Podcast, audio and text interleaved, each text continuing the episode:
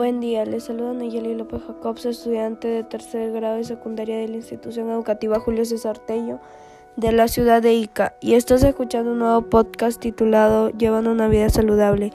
El día de hoy presentaré información sobre una buena alimentación. Esto implica tomar en cuenta nuestro bienestar mental, físico y emocional, debido a que es de gran ayuda para la salud.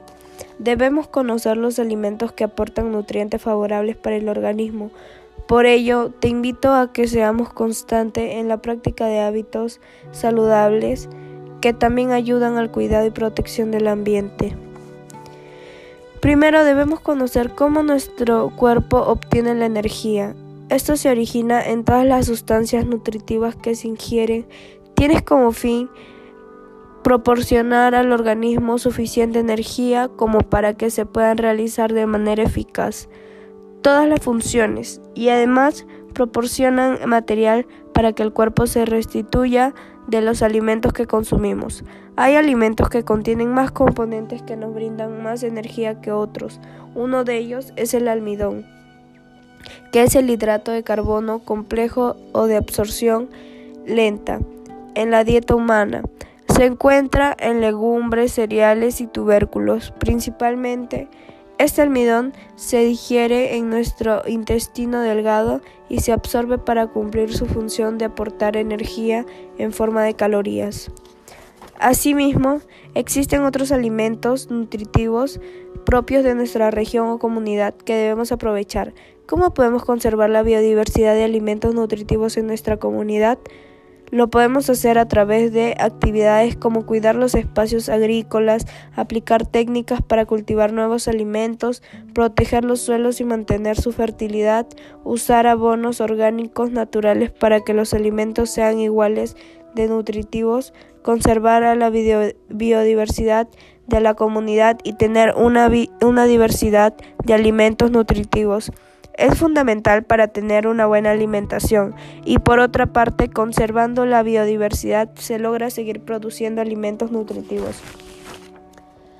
Entonces debemos cuidar nuestra alimentación, pero también el ejercicio que realizamos, ya que ambos permitirán tener una salud integral.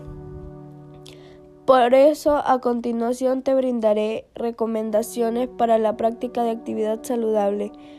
Practica algún ejercicio de deporte al menos 60 minutos al día, como caminar. Parece difícil creerlo, pero algo tan básico podría ser tu mejor aliado para mantener tu salud en buen estado. Nadar.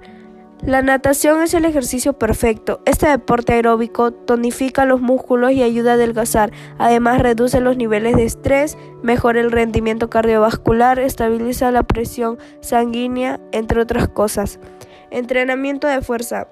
Estos ejercicios son esenciales para aumentar la masa muscular y la densidad ósea. Además, ayudan a mantener la flexibilidad de las articulaciones que a su vez reduce los síntomas de artritis. Bailar está, relacionado con bajos niveles de depresión y estrés.